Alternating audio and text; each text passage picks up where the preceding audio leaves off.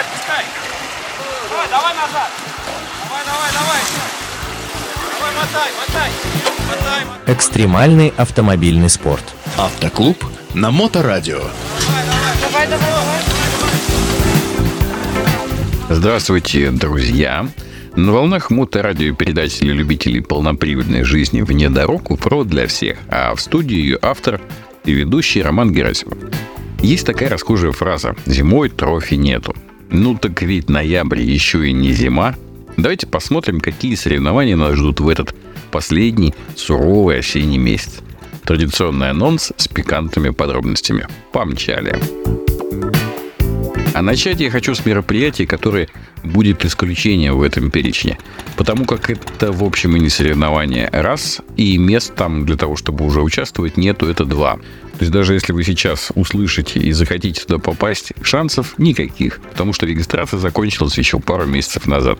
Но и не сказать о нем вовсе я тоже не могу. Это великая и таинственная, полная чухлома. В этом году она пройдет с 3 по 7 ноября. И, как я уже сказал, полная чухлома – это не гонка, это не соревнование.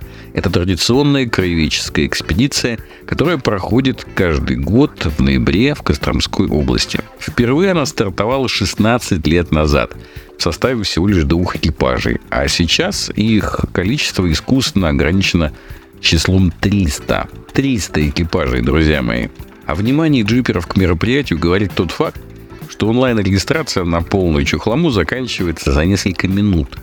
Люди сидят перед компьютером, прям глядят на часы, 12, там, 0001, и тут же там жмякают, жмякают, отправить, отправить. А, вот такой ажиотаж. Очень много постоянных коллективов, ну и в целом те, кто там был, говорят, я пережил полную чухлому. Потому что это одно из знаковых и обязательных к посещению мероприятий в внедорожном мире нашей страны. Идем дальше, переходим непосредственно к гонкам. 4 ноября в Рязанской области на планете Плюк пройдет традиционная гонка Кинзадза. Я затрудняюсь сказать точно, сколько этой гонки лет, но лично я участвовал там, ну, там, лет 10 назад, и она уже тогда была с богатой историей. Места хорошие, организаторы матерые, еще бы с погодой повезло, но я думаю, вам и так все понравится. Всего 5 зачетных категорий для автомобилей. Это стандарт, суперстандарт, Т1, Т2, Т3. И еще будет зачет для АТВ. Формат вполне традиционный, свободное ориентирование по GPS-координатам. В этот же день в Московской области сезон джип-триала закрывает межрегиональный клуб по техническим видам спорта «Фортуна 4 на 4». Зачетных категорий 3 – открытая, он же Open, оригинал D1 и стандарт D2. Приезжайте.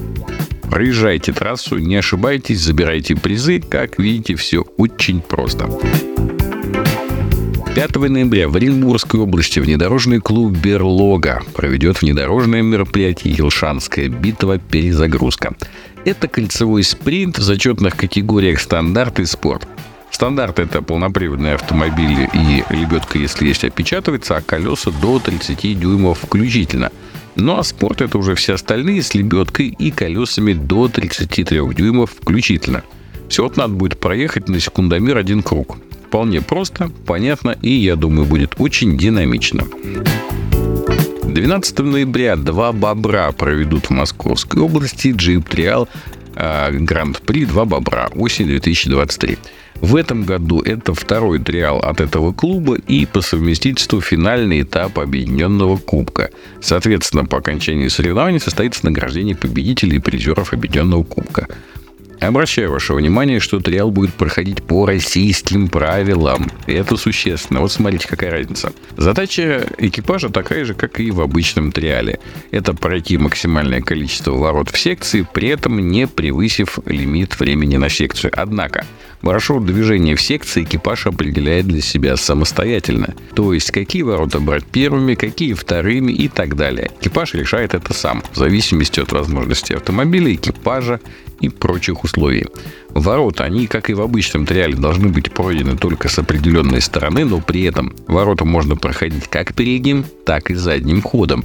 Более того, повторный проезд через ворота в правильном направлении не пенализируется. Вот такие вот интересные правила, и они правда заставляют подумать несколько иначе. Классов всего два – оригинальный и модифицированный. Ну и 18 ноября в Калужской области внедорожное движение «Околесица» проведет увлекательное ориентирование, в котором можно будет принять участие на любом автомобиле. Соревнование называется «Автобура». Это такой синтез автомобильного ориентирования с поиском точек на местности и карточной игры «Бура».